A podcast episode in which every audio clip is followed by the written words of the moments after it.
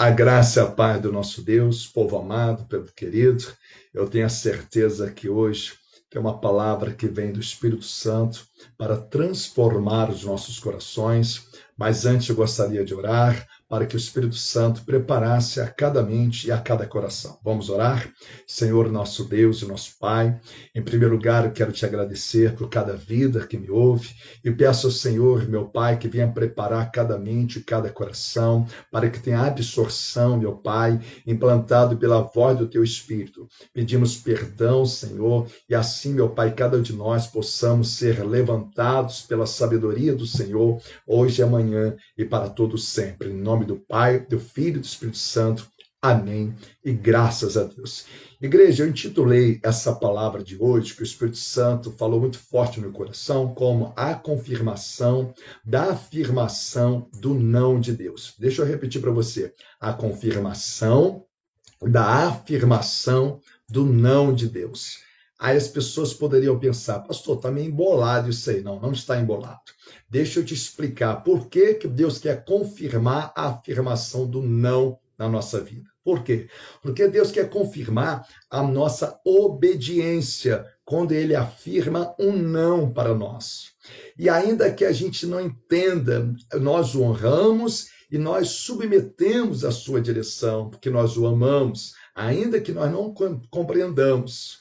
Então a gente vai mostrar para vocês a importância de um não para que haja um crescimento, principalmente da personalidade espiritual, um amadurecimento.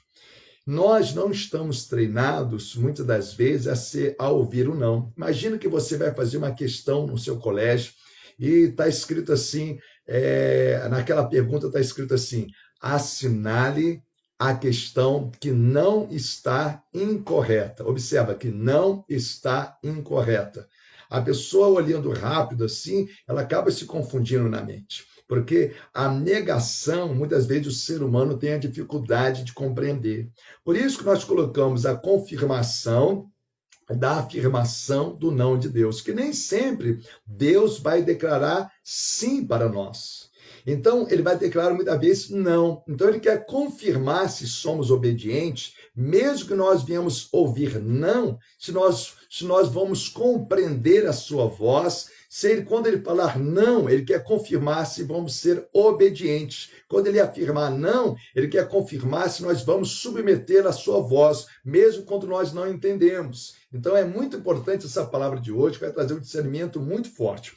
Vamos como plano de fundo aqui, só como introdução, lá em Josué, capítulo 1, no versículo 18, fala assim: Todo aquele que se rebelar contra as tuas orientações e não obedecer às tuas ordens, seja o que for que mandares, será morto. Tão somente ser forte e corajoso. Josué, logicamente, que era um homem que temia a Deus, que honrava a Deus, que glorificava a Deus, era uma autoridade. Então, Deus está mostrando aqui o princípio de autoridade, o princípio de obediência. Isso é muito importante. Deixa eu lembrar uma coisa para você. Agora, deixa eu falar um pouquinho sobre Abraão.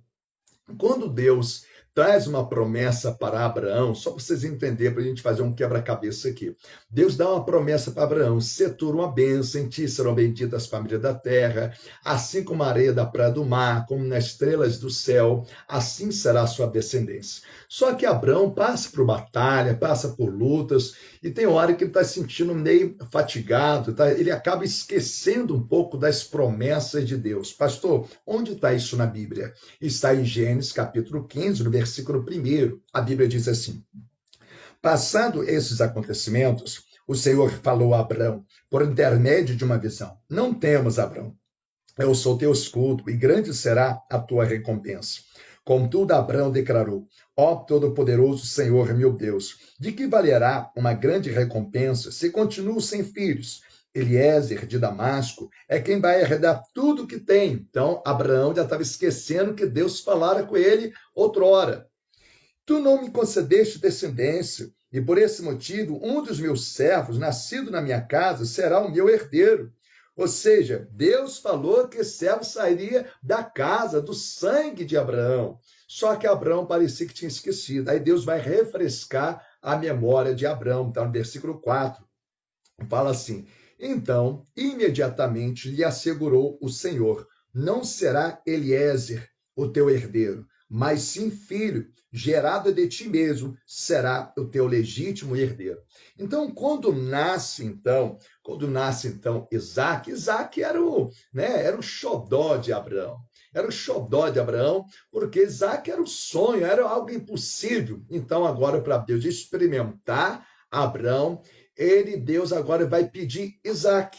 Então, quando Abraão está subindo lá para poder apresentar Isaac, Isaac ele vai dizer assim para o pai: Pai, está aí o cutelo, está aí, ah, tá aí a, a tudo para poder fazer lá a lenha, tá a lenha, mas cadê, cadê o sacrifício? E Deus, e Abraão falava assim: Deus proverá. Antes de Abraão subir naquela montanha, ele disse assim: subiremos e voltaremos. Ele sabia que de alguma forma Deus proveria, de alguma maneira. Ele não entendia como. E às vezes, quando Deus quer fazer algo na nossa vida, Deus não permite que nós venhamos entender. É o que fala Eclesiastes. Assim como não entendemos como se forma uma criança no ventre de uma mulher, assim não vamos entender todas as coisas que Deus faz.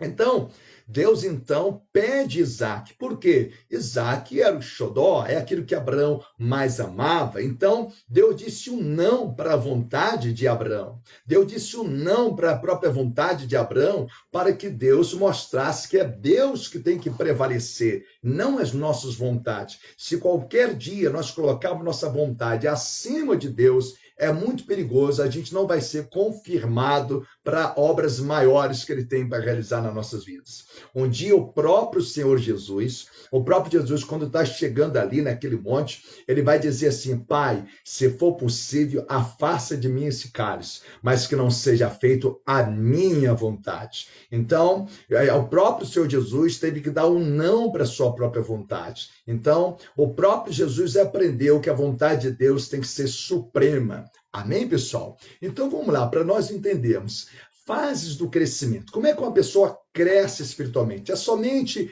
é, ouvindo a palavra de Deus? Somente pela administração da verdade? Não, essa é a primeira fase. Existe fase com crescimento espiritual. Que isso, pastor? Onde está isso na Bíblia?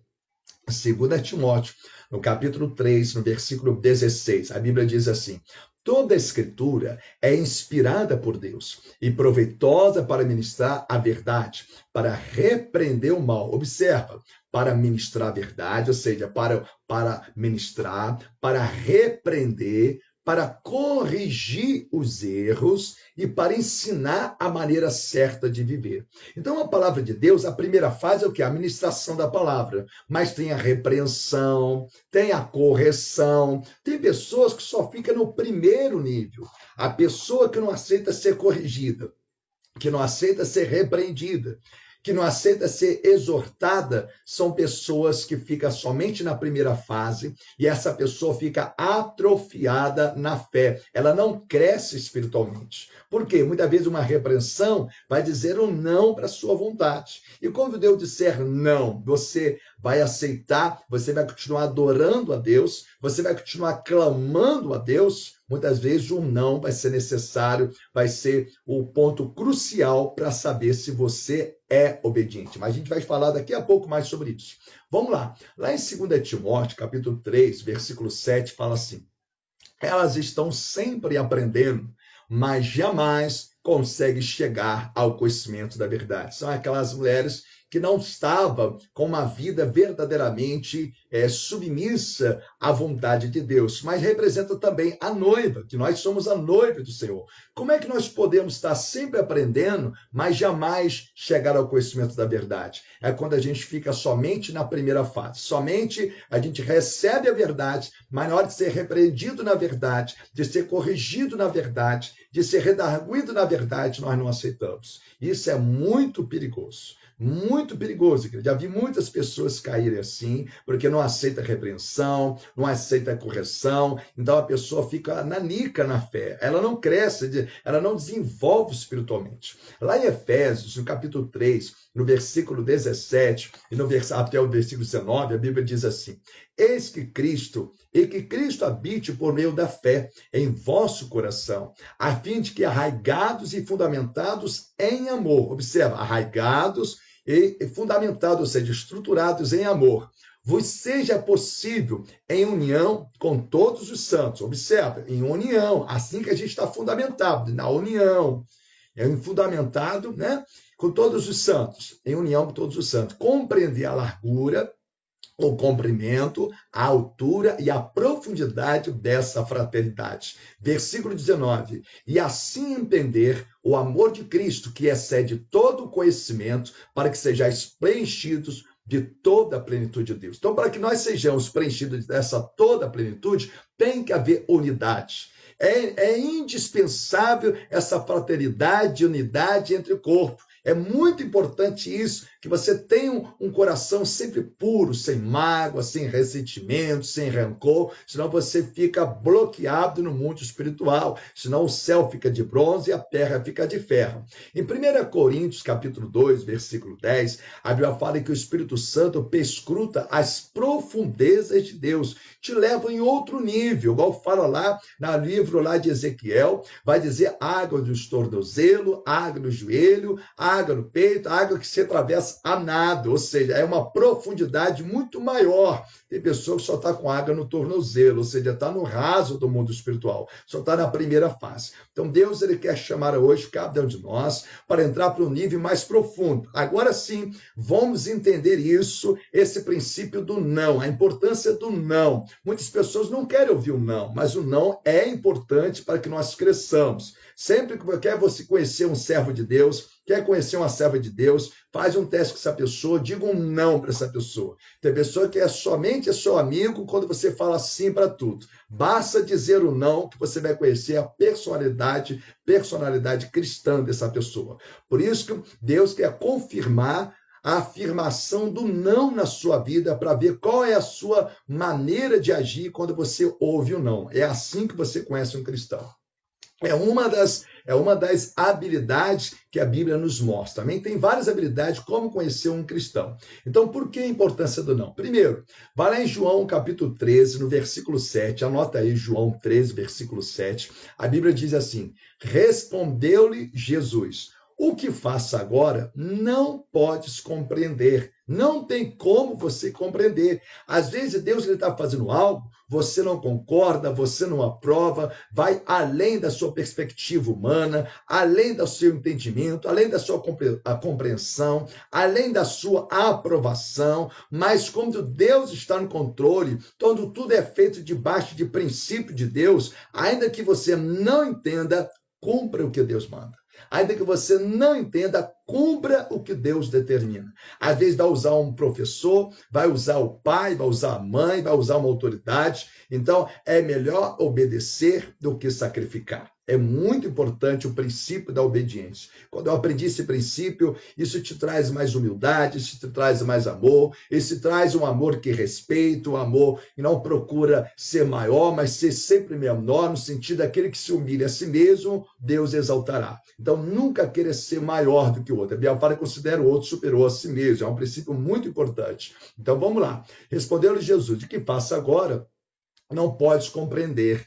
Todavia, o compreenderás mais tarde. Quantas vezes eu passei por processo na vida espiritual e naquele momento eu não compreendia. Naquele momento eu não entendia. Depois que passou alguns meses ou até anos que eu fui compreender por que aquela batalha foi necessária. Eu tive que ouvir muitos nãos e naquele momento eu não entendia. E o adversário soprava: por que, que você não revolta contra Deus? Às vezes a pessoa não está entendendo nada daquela batalha, que ela está no olho do furacão. Então ela, o, o diabo quer soprar para que a pessoa ela se revolta contra Deus. Quer ver um exemplo? Abre a sua Bíblia em Gênesis capítulo 3, do versículo 1 ao versículo 3. A Bíblia diz assim: A serpente era o mais astuto de todos os animais dos campos. Lembra das astutas ciladas do diabo? A gente sabe que faz uma referência à serpente, o dragão, ao próprio Satanás. Vamos lá. A serpente, uma referência simbólica, claro.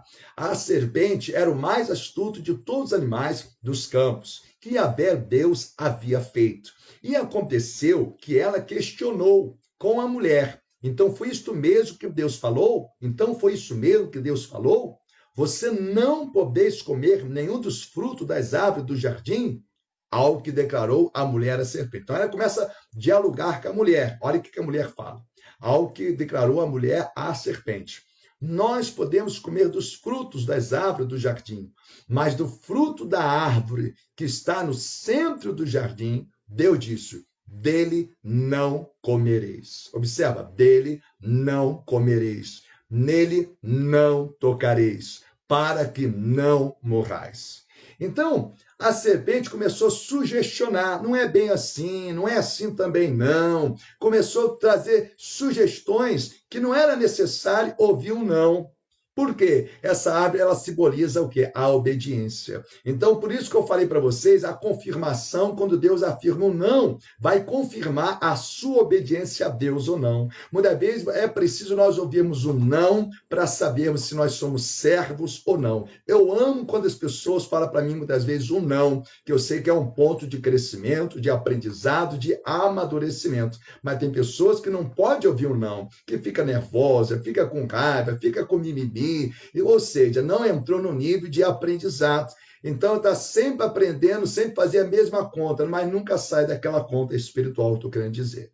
Então é importante que o não seja um, um princípio de crescimento também para a nossa vida, porque às vezes a pessoa está acostumada a receber sim, é igual aquela criança mimada que o pai dá de tudo, e quando não dá, faz pirraça, faz beicinho. Aí isso com Deus não funciona.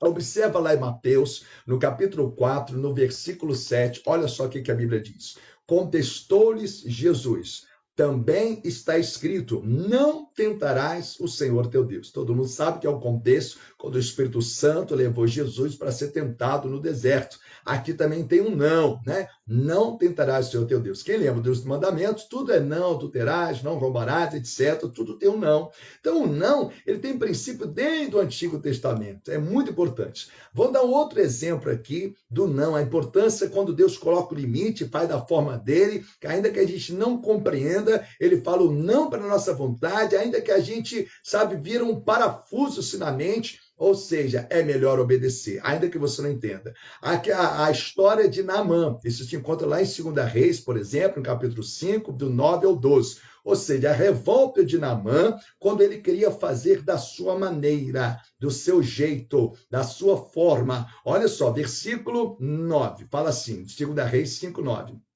Naamã foi com seus cavalos e com seu carro e parou na entrada da casa de Eliseu. Versículo 10. Então este mandou o mensageiro dizer-lhe: Vai, observa, Eliseu não vai atender, a, não vai atender Namã. Eliseu só vai a Namã quando ele está limpo, ele só vai a Naamã quando ele está purificado, que Eliseu representava ali a voz de Deus. Deus ele trabalha em vaso limpo, em vaso purificado. A unção, a autoridade de Deus, primeiro é preparar o vaso. Deus então quer nos preparar, é igual uma cirurgia. O médico para fazer uma cirurgia, os, os instrumentos têm que estar esterilizados. Então Deus quer nos esterilizar, quer nos purificar, quer nos limpar na palavra. João capítulo 15, depois você medita lá que nós somos limpos pela palavra. Então, versículo 10, 2 Reis, capítulo 5.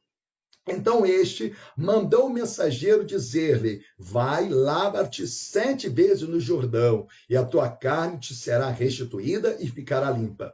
Observe a reação de Naamã. No entanto, Naamã, sentindo-se insultado, retirou-se reclamando, ou seja, não aceitou. Observa, eu imaginava que este homem viria receber-me pessoalmente, invocaria em pé o nome do Senhor, o seu Deus, moveria a mão sobre as feridas e me curaria desta enfermidade horrível na minha pele. Ora, porventura, os rios de Abana e Farfá de Damasco não são melhores do que todas as águas de Israel? Não poderei eu lavar neles para ficar curado? E voltando às costas, retirou-se indignado. Porque qual foi a ordem? Lava sete vezes no Jordão. O Jordão era um rio lamacento, era um rio sujo.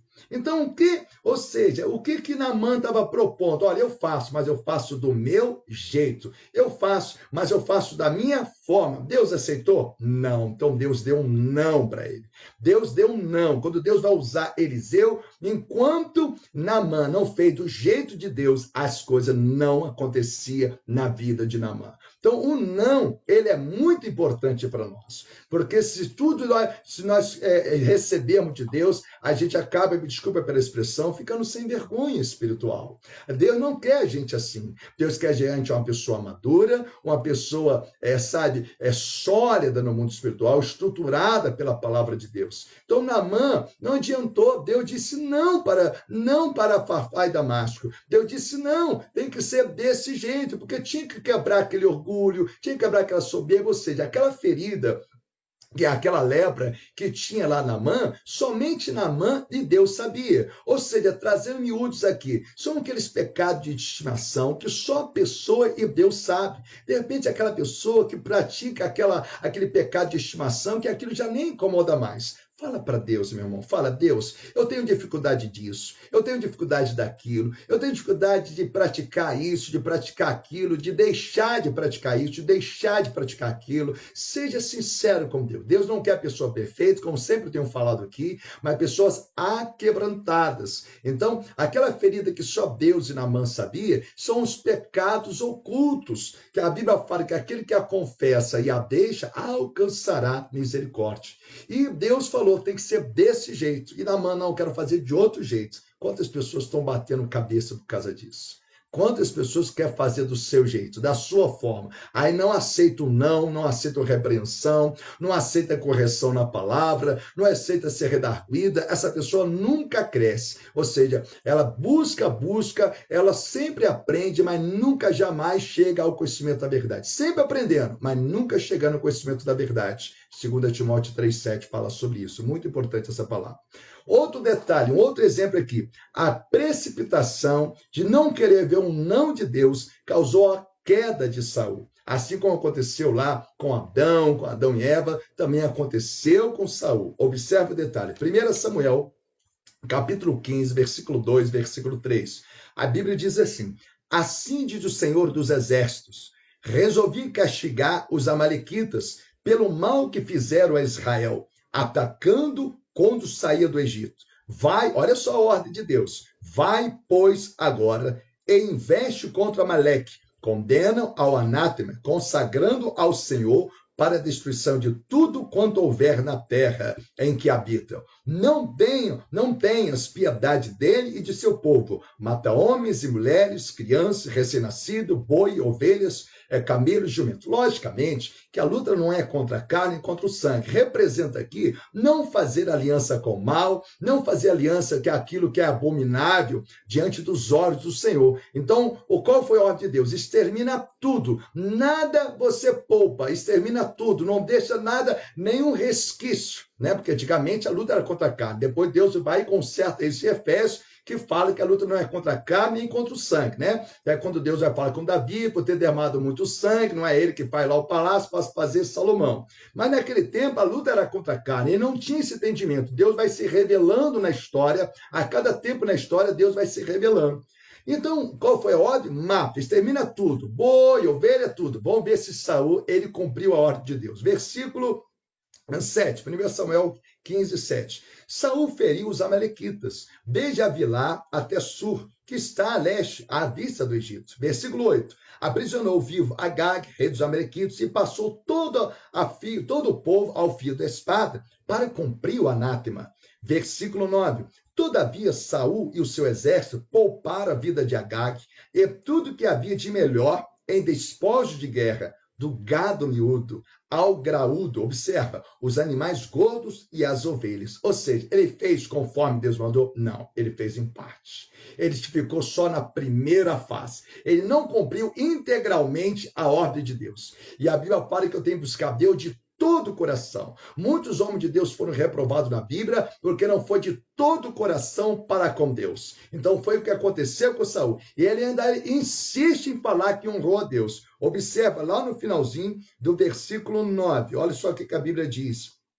Enfim, tudo o que havia de bom não quiseram incluí-lo no anátema, mas tudo que era vil, desprezível, destinaram à destruição completa. Então, algumas coisas, Saul ele, ele pensou assim: ah, isso aqui não tem nada a ver, ah, isso aqui não tem nada a ver. Mas qual foi a ordem de Deus? Destrói tudo, não tem acordo com nada que é anátema. Aí ele começa a pegar aquela palavra de Deus e fazer a balança dele. Ele começa a não ouvir aquele não. Deus falou assim: não poupes nada. Ele vai e faz do jeito dele. Gente, por isso que Deus, ele confirma a afirmação do não para ver se a gente obedece. Muitas vezes ele vai falar assim: não faça isso, não faça. Se Deus fala assim, faça isso, faça. Nunca faça do seu jeito. Muitas vezes eu preciso ouvir o um não. Por, por Saul não ter ouvido esse não, não ter obedecido totalmente, nesse contexto aqui que começa a história que Saul também perde o reino. A Bíblia diz assim, Provérbio 14, 12.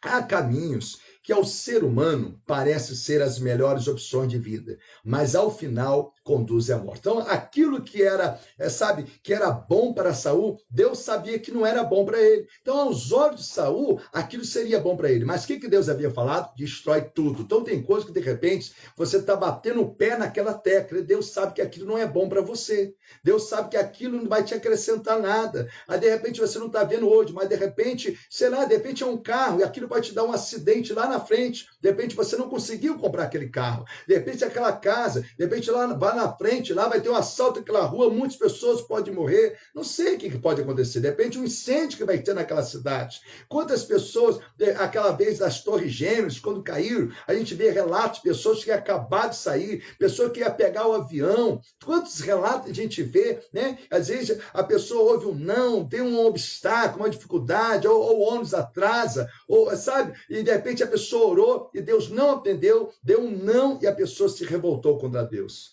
Olha, é muito importante nós recebermos o um não.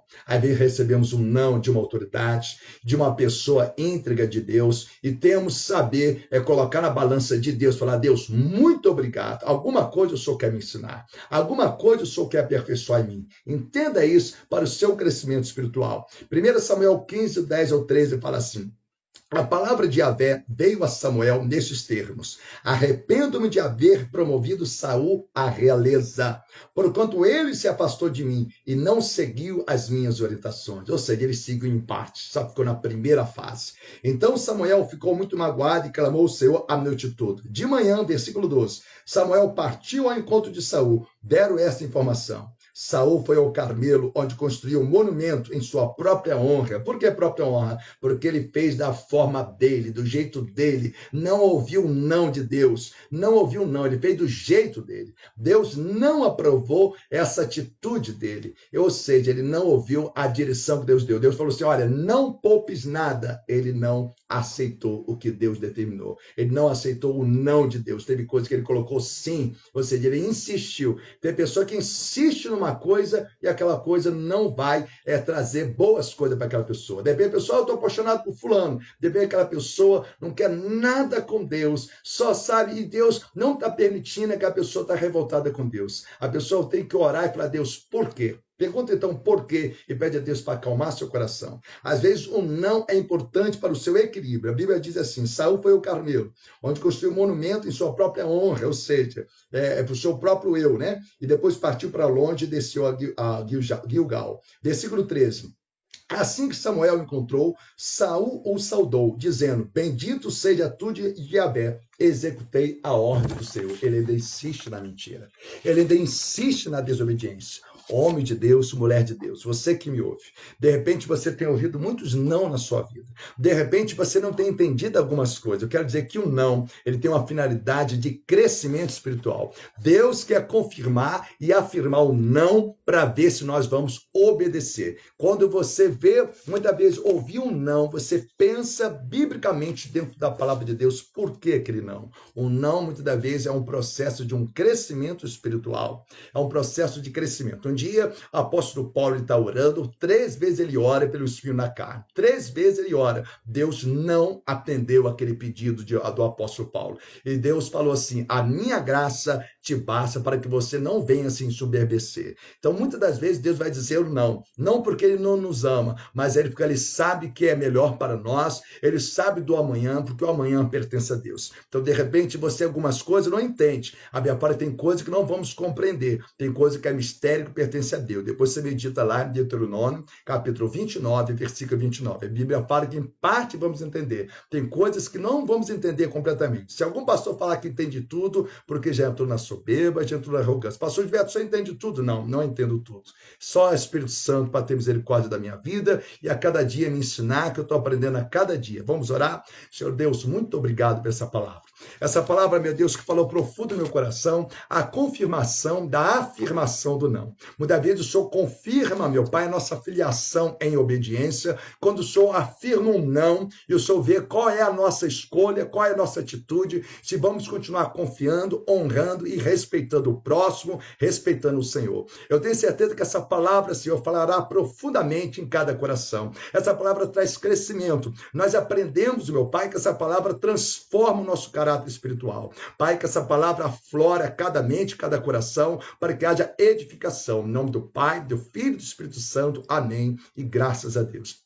Eu gostaria que depois você meditasse em Provérbios 1, versículo 24 ao versículo 33. Vai mostrar aquele que não aceita repreensão, aquele que não aceita conselho, o que, que acontece com essas pessoas. É muito perigoso. A Bíblia também fala lá em 2 Timóteo, capítulo 2, 20 e 21, que a Bíblia fala que nós somos uma casa que às vezes é utensílio de ouro e de prata, e há de madeira e de barro. Umas coisas que brilham, mas tem coisa que não brilha diante de Deus. Então, reflita nesses versículos. Primeiro, Provérbio 1, 24 é, ao 33 e 2 Timóteo 2, 20 ao 21. Um beijo no coração de todos. Repita nessa palavra que eu tenho certeza que Deus vai trazer um novo tempo para vocês. Um beijo na alma de todos.